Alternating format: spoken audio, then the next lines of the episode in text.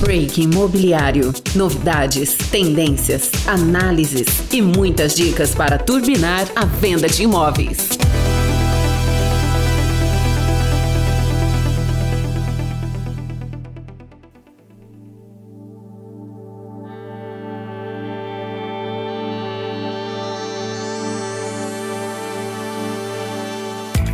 Olá, amigos e ouvintes do podcast Break Imobiliário. Chegamos aqui à nossa quinta edição e por isso trouxemos um convidado para lá de especial, Guilherme Carnicelli, um profissional muito dinâmico com conhecimento amplo do mercado imobiliário, que nos traz aqui dicas imperdíveis sobre como se preparar para ser um profissional diferenciado no mercado cada vez mais competitivo. E para tirarmos todas as dúvidas, esclarecermos todas as informações e pegarmos todas as dicas do Guilherme, vamos precisar de todo o dinamismo. Então eu deixo com você, Laís, para iniciar já mais um break imobiliário. Tudo bem, Guilherme? Tudo ótimo, Laís. Primeiro, quero dizer que é um prazer estar falando aqui com vocês. É uma honra receber um convite para conversar com a tua audiência e poder trocar um pouco de ideia sobre o mercado imobiliário. Guilherme, comenta um pouquinho sobre o estudo que vocês realizaram durante a pandemia, monitorando dados do setor imobiliário. O que foi de mais importante que vocês identificaram? Partindo disso, começou a tentar fazer algumas análises e começou a fazer um estudo com as 300 maiores cidades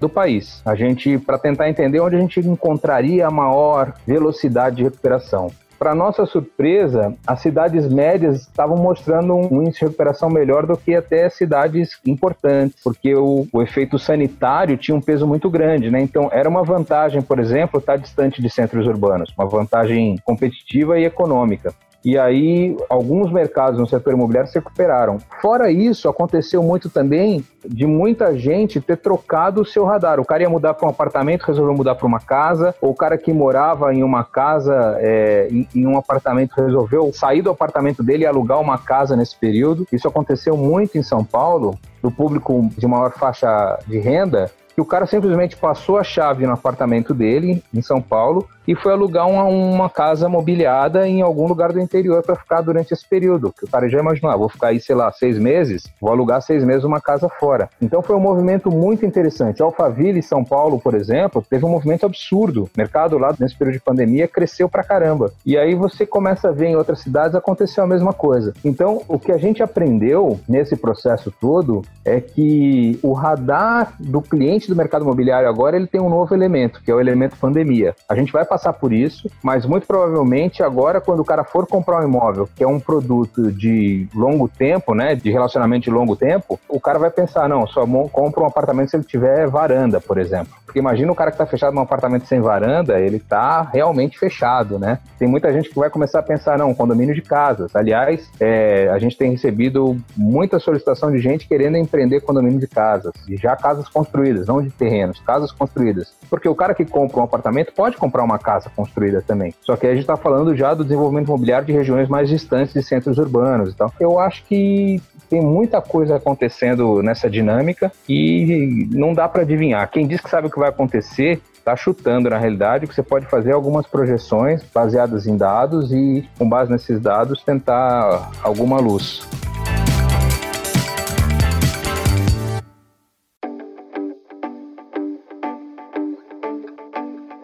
Guilherme, você falou ano passado que no máximo 10 anos, 70% dos corretores de imóveis atuais estarão fazendo outra coisa da vida. 30% sobreviverão. Eu acredito que a sua opinião se mantém. Agora, dá lá mais algumas dicas. Quem são esses 30%? Além do bom relacionamento, o que mais que os corretores precisam se capacitar para sobreviver nesse mercado? Você sabe que essa tua pergunta é interessante que eu respondi ela esses dias.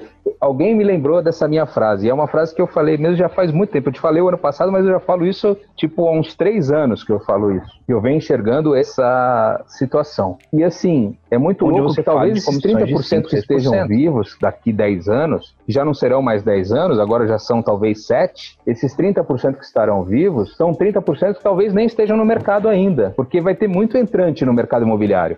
Tem muito profissional que vai migrar para o mercado imobiliário, porque o mercado imobiliário, ele é um mercado que vai ficar cada vez mais competitivo e é um mercado onde circula muito dinheiro. Não há outro setor de intermediação em nada no mundo, em nada, em nada, onde você fale de comissões de 5, 6%. Se você falar de comissão de 5, 6% em qualquer setor de que faz intermediação de algo, o cara fala, não, não existe margem para isso, né? Você que tem uma grande experiência aí em mercados internacionais, esse movimento já ocorreu lá fora? O que tem acontecido lá fora, a gente vê nos Estados Unidos, por exemplo, é que as comissões estão diminuindo, tá? O que tem acontecido lá fora é que a gente vê o fenômeno dos iBuyers crescendo. Muita gente fica ali, tipo, ah, mas os iBuyers, para quem não sabe o que é o iBuyer, é um instant buyer, né? Só para a tua audiência saber aí. Que é uma plataforma onde eu quero vender meu imóvel, eu vou nessa plataforma, digito o meu endereço, digito os dados do meu imóvel e na hora, na tela do computador, eu recebo uma oferta de compra por ele, que é baseado em dados. O cara analisa os dados e fala: esse imóvel vale tanto, eu te ofereço tanto, você quer vender, você, em 48 horas você vendeu o teu imóvel. Então, essas plataformas cresceram muito. Em algumas regiões dos Estados Unidos, elas já atingem 7% do mercado. Se eu não me engano, em Phoenix, nos Estados Unidos, já tem 7% do mercado e estão crescendo. Mas elas estão crescendo junto com corretores também. Corretores estão se aliando. Elas já perceberam que o corretor é um grande aliado, não para vender, mas para formar opinião. E chegar lá para o Carlos e falar: Carlos, vende que é uma boa, vende que é uma boa. Não é para te ajudar a vender de outra forma. É simplesmente para te ajudar a formar opinião de que aquele é uma boa venda, é um bom negócio. Para formar opinião, ele tem que ser um especialista, né? Isso, é aí que eu ia tocar. Só que você dá ouvido para qualquer maluco? Não, né? A gente dá ouvido para quem tem algum nível de autoridade, algum nível. E assim, dá para 100% do mercado ter nível de autoridade? Não, não vai dar vai reduzindo cada vez mais. Você não tem 100% dos médicos são cardiologistas especialistas, são pouquíssimos. Então, no mercado imobiliário vai acontecer isso também. Um outro fenômeno que acontece nos Estados Unidos também, que é muito interessante da gente enxergar e que também já acontece na Europa, em alguns países, é como a força do corretor como pessoa, como profissional, ou seja, a marca pessoal dele, tem crescido num ponto às vezes maior do que o da imobiliária. O que eu quero dizer é assim, que o Guilherme Carnicelli, corretor, a marca dele fica mais forte do que a imobiliária que ele trabalha às vezes, que é a personificação do negócio, que é uma outra fase que a gente também está entrando. As pessoas não acreditam mais nas empresas, as pessoas acreditam nos consumidores das empresas. Olha que maluco isso. A gente aprendeu isso com o Uber, né? Com o iFood, com o Netflix pode ter um filme excelente. Você olha lá a qualificação que a galera deu no filme. Se a qualificação for boa, você passa batido. Você vai pedir num restaurante, a foto pode estar linda, mas se a qualificação que o cara deu for ruim, você passa batido. Você pega o Airbnb, o Trivago, se a qualificação que a galera deu, passa batido. Por mais que a foto seja bonita, que o hotel fale que seja o melhor. Então, a gente está vivendo uma fase em que existe hoje a personificação. Eu não acredito mais nas empresas, acredito nas pessoas. E isso acontece no mercado imobiliário também. Então, o corretor passou a ter uma força muito grande quando ele tem uma boa imagem, quando ele cuida dessa imagem dele. E aqui, cara, tem um outro lance que corretor nenhum faz no Brasil ainda, que é uma tremenda oportunidade, que é ter depoimentos dos seus clientes falando que você é um cara competente, falando que você é um cara que vendeu o imóvel dele com velocidade, falando que você é o cara que ajudou ele a comprar e ajudou no financiamento, o cara que deu as dicas de como fazer a mudança, de deu as dicas da decoração. Esse tipo de depoimento são as suas estrelinhas do Uber, entendeu? Se você conseguir comunicar isso, as pessoas vão acreditar acreditar muito mais nisso do que em qualquer outra coisa que você coloque na internet dizendo que você é o melhor corretor do mundo. Ou seja, de tudo que você falou, eu consegui anotar aqui a gente está falando. Ter um excelente pós-vendas para manter um relacionamento de alto nível com seus clientes, ser um especialista, e não dá para ser um especialista no mercado como um todo, tem que definir um nicho, a trabalhar bem a imagem, redes sociais é muito importante para isso, são três, pelo menos, grandes dicas que o Guilherme passa para a gente aí aprender e praticar. A rede social hoje, a rede social hoje tem um papel absurdo na nossa vida ali, nas opções que a gente faz, nas escolhas. A gente acredita mais no Reclame Aqui do que no Procon. Aliás, você vai no Reclame Aqui falar mal de um produto, mas não vai no Procon. E as empresas estão preocupadas com que está no Reclame Aqui, por quê? Porque ali é o, é o cliente falando sobre você. As redes sociais hoje cumprem um papel que é, a gente não imaginou que elas fossem chegar nesse nível, que é esse papel de quase que fiscalizar empresas, entendeu? O seu Zé ali, autoelétrico do seu Zé, que tá todo mundo falando bem na internet pra caramba e ela é feia, você leva o teu carro no seu Zé lá. Todo mundo falando, o cara é honesto, o preço é excelente, pode levar. A mecânica pode fazer o que ela quiser de bonito lá, outra com franquia da Bosch, tô dando exemplo da Bosch aqui, mas não, uma franquia Bosch, não sei o que, tudo bonito, a luminária, não importa. Se o seu Zé autoelétrico lá e você vai na internet, as pessoas estão falando, você busca lá, tem lá é no a Google. referência, né? Se ele é a referência. É isso aí. E cada vez, até o Google cada vez mais está qualificando aqueles que têm algum histórico, que têm o respeito da comunidade que está envolvida online, é né? Muito é, bom. Porque o, o mundo fica melhor assim, né? A verdade é que o mundo fica melhor assim. As pessoas acham que o mundo está piorando por causa da tecnologia. Não, o mundo está muito melhor. É que a gente hoje, quando a tecnologia, fica sabendo de coisas e tem que lidar com essas informações. Mas o mundo melhorou, não tenha dúvida. A gente está falando muito aqui das imobiliárias, dos corretores, dicas de o que fazer, como fazer para se qualificar melhor e, e atravessar a, esse maremoto de informações que está que tá chegando até nós. Mas eu, tenho, eu tive uma experiência semana passada, queria ouvir a sua opinião. E os estandes de vendas, eles têm sobrevida? Eles vão estar aqui por muito tempo? Qual a função? Eu te pergunto isso basado principalmente nessa sua experiência dos Estados Unidos. Eu ouvi uma palestra sua recentemente falando de empresas que trabalham com marcas, mas grande parte do mercado é feito não de lançamentos, é feito dos produtos remanescentes. Qual que é a sua percepção? Então, é, o, o stand de vendas, lá fora, o stand de vendas já não. Ele, ele chama sala de vendas, né? Ele é um, um espaço que é criado para que o corretor se relacione com os clientes. Aliás, lá fora tem um lance que eu acho que é muito inteligente. Todo cliente que chega no stand ou na sala de vendas, ele sempre é atendido por um corretor que trabalha para o incorporador, porque esse cara é o cara mais treinado e que melhor tem discurso para fazer uma venda. Aqui as, a, os construtores não fazem isso ainda, o corretor meio que tem medo tal. Ah, mas como é que fica a comissão? Não, o cara que está lá, ele recebe um dinheiro que não tem nada a ver com a comissão do corretor que trouxe o cliente. São coisas diferentes. Mas você tem uma qualidade de atendimento absurda. O que eu acho que vai acontecer é que esse modelo dos grandes lançamentos, isso deve terminar, assim. Eu não vejo muito espaço mais para isso. Colocar lá 300 corretores numa sala de cinema para lançar e falar. E assim, tô falando isso até vai um pouco contra o que a gente no café imobiliário, o que eu no café imobiliário faço às vezes. A gente faz muito meeting ainda. Mas eu, eu vejo que a eficiência já não tá mais no meeting. O meeting é muito mais ali um tipo, ah, olha, tô dando a chance de todo mundo vender, hein? Depois não reclamem que não venderam. Quem vende é aquele a lei de Pareto, né, cara? Você tem 300 caras, mas é um Pareto dividido, são 30 que vendem. É que num futuro muito breve o que vai acontecer é que as construtoras vão focar nos 30 que vendem o produto deles. Entendeu? Queria fazer então uma intervenção aí também para complementar. O corretor ele não tem que ter medo da tecnologia. Não é para a tecnologia que ele vai perder espaço. Ele vai perder espaço para o outro corretor que se atualiza mais que ele, que é mais rápido que ele. Ah, então. Aí eu vou fazer uma intervenção no que tu fala. Ele não perde, ele não perde espaço para o outro corretor. Ele perde espaço para ele mesmo quando ele não faz a lição de casa de se atualizar. Porque okay. hoje em dia você, você não concorre mais olhando para o cara do lado. Você concorre olhando para você. Você tem que melhorar todo dia. Se você não melhora todo dia, pode ter certeza que o cara do lado pode estar tá melhorando todo dia e você já está perdendo a corrida. E ele nem está olhando para você. Então o teu não trabalho. aconteceu na última é maratona de São Paulo, né? É isso aí. Ficou olhando pro concorrente e perdeu o foco. É isso aí. O, mas a minha experiência, ela foi a seguinte. Ah, com esse lance de dados, ah, muitas empresas trabalhando dados, eu preciso saber as informações do meu cliente, de onde que ele veio, a idade dele, o que, que ele faz, como ele chegou até o meu stand de vendas. Eu fico imaginando as empresas lá demandando das imobiliárias e corretores, equipe própria ou não. Eu quero saber como é que esse cara chegou até aqui. E a experiência que eu tive foi essa. Eu passei por uma sabatina de quase 15 minutos querendo saber sobre a minha vida, dados, nada sobre o que eu procuro, qual que é o meu desejo e nada sobre me passar informações para minha necessidade. Eu, fiquei, eu saí completamente insatisfeito com a sensação de, além de nós, corretores, imobiliárias, temos que nos atualizarmos com todas essas novidades que estão vindo por aí, os vendedores, os construtores, também têm que se atentar, porque o cliente acaba ficando insatisfeito. Você acabou de falar, eu preciso de fazer relacionamento, né? Relacionamento é, um processo... não é saber a, a formação do cliente. É, não é isso o, o que, o que acontece é assim, as pessoas às vezes levam muito ao pé da letra aquilo que elas escutam num treinamento. Então o cara vai lá, num, escuta um treinamento em que é, entender o cliente antes de atender é fundamental. E aí o cara monta uma pesquisa, só que ele, ele faltou no treinamento de que atender a expectativa do cliente é mais importante do que atender às suas necessidades. Esse, ele, esse treinamento ele não foi, ele só foi no primeiro, que era o que ensinava a fazer pergunta. Então eu acho que é um, é um balanço que tem que existir. O que tem que acontecer é que o teu processo de atendimento ele tem que ser roteirizado de uma maneira em que você consiga ter perguntas chaves que ajudem a extrair informação para você também poder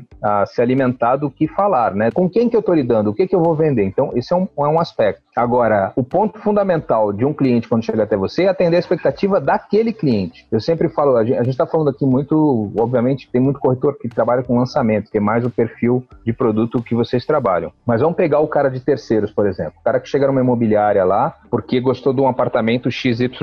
Ao invés do corretor pegar uma lista de apartamentos iguais ou daquele mesmo tipo que ele tem sair oferecendo, mostrando, ele tem que concentrar em atender a expectativa do cara naquele apartamento, fazer aquele atendimento para aquela unidade, para aquele produto, porque naquele atendimento ele vai ter a chance de se relacionar e aí estabelecer uma comunicação atendendo a expectativa do cliente para extrair informações que ele gostaria para poder fazer um, um upgrade de, de processo ali, de vender outros produtos que ele tenha na mão. Mas o fundamental é sempre você atender o cara com o que ele quer. É, é mais ou menos aquela história do o cara leva o carro para alinhar na mecânica e aí chega lá na mecânica, ah não, mas para eu poder fazer o alinhamento do teu carro aqui, eu vou ter que fazer o diagnóstico de 157 itens. Não, meu velho, eu só vim aqui para alinhar o carro, só vim aqui para balancear o pneu. Faz aí o que eu tô te pedindo, esse negócio a gente vê depois. Me atende na expectativa e depois você me oferece o resto. Então, é, tem que ter esse balanço. Isso é parte do processo. Muito bom. Bom, nosso tempo está acabando, a gente vai precisar encerrar. Queria provocar só uma última discussão. As pessoas já vinham de uma tendência de buscar aquela comodidade oferecida não necessariamente por concorrentes específicos do segmento imobiliário. Então,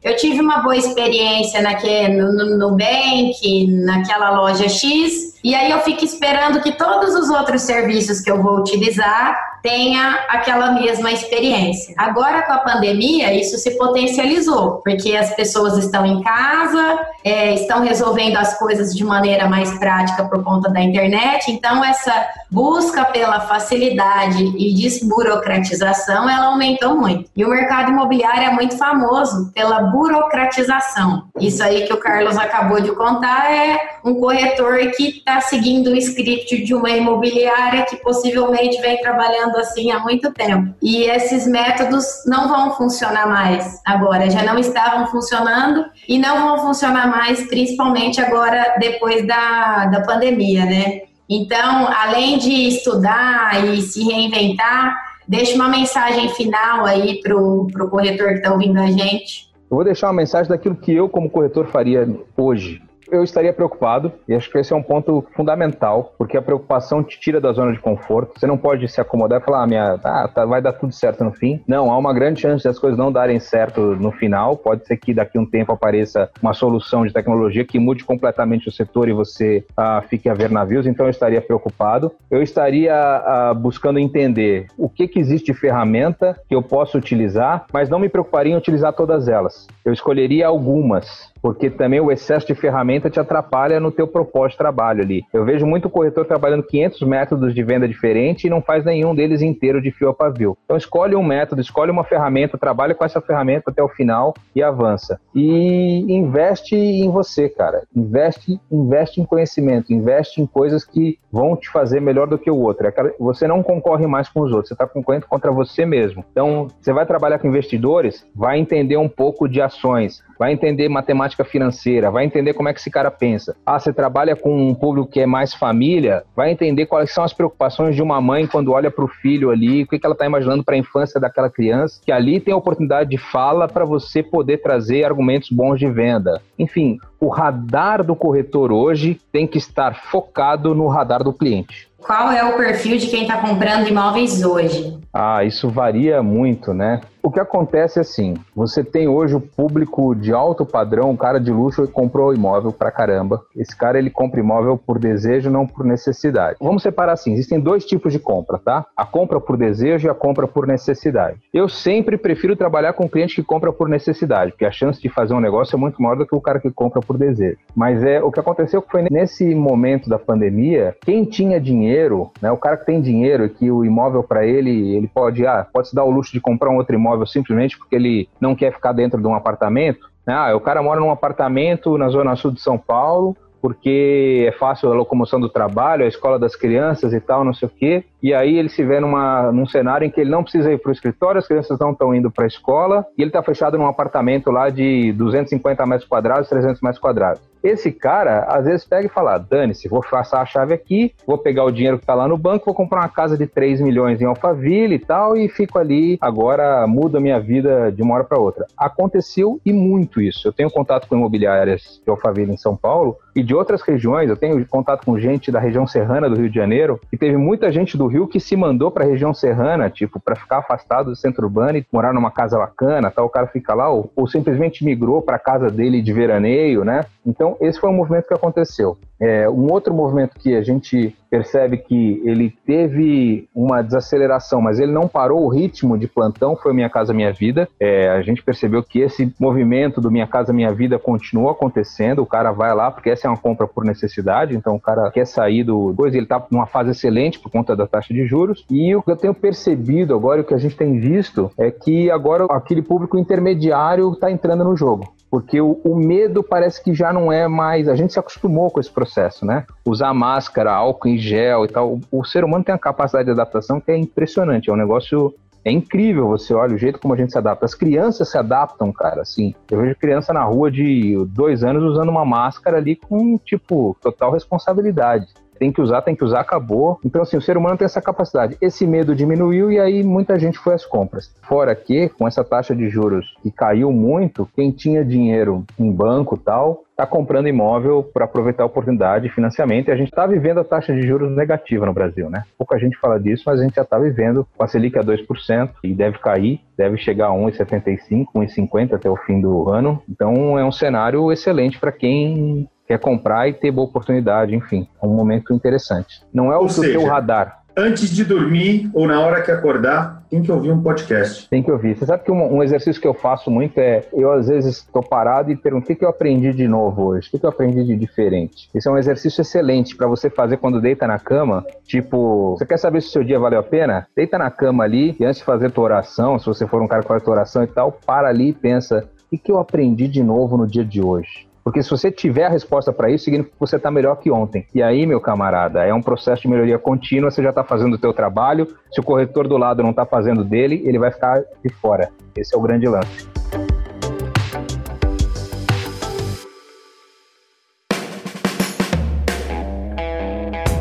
Prazer receber você aqui. Muito obrigado pelo tempo e dedicação. Dicas importantíssimas não só para as imobiliárias que nos ouvem, os parceiros de venda espalhados por todo o Brasil, mas principalmente para nós. Em breve a gente vai estar batendo aí na sua porta para saber mais sobre essa nova empresa que você está trazendo para o mercado, Guilherme. Legal, eu fico muito honrado pelo convite e sempre que me convidar, estou aí. Tem sempre assunto bacana para a gente discutir e parte do meu trabalho é compartilhar conhecimento, que é uma maneira de você ganhar conhecimento também, né? Não há outra, outra forma de fazer isso. Beleza? Verdade. Me convidem sempre. Obrigada. Com certeza a gente teria assunto para gravar aí horas de áudio. Obrigada pela sua presença e deixa os seus contatos caso algum corretor tenha interesse em pedir mais informações. Legal. Então eu vou deixar aqui os dois Instagrams das empresas em que eu estou envolvido, que é uma maneira fácil das pessoas entrarem em contato comigo ou com alguém da equipe. Um é o arroba Café Imobiliário, que lá junto com o Gustavo Zanotto a gente tem todo um trabalho de treinamento, educação, consultoria para as empresas incorporadoras, então arroba Café Imobiliário. E o outro Instagram é o arroba imóvel, imóvel com dois Es, né? eemóvel.com.br, também lá. Tem muita live que a gente faz ali, tem muita informação, tem um blog bem recheado de informação. A gente compartilha dados de setor, enfim, é bem bacana. Então, por ali a gente consegue se falar. Como eu sempre digo, se vocês quiserem enviar alguma sugestão de tema ou de entrevistado, e até mesmo se vocês quiserem enviar perguntas como essas que nós respondemos aqui nos blocos anteriores, vocês podem falar com a gente pelo site gvi.rodobens.com.br ou pelo nosso Instagram, rodobensgvi. Tchau, gente, até a próxima!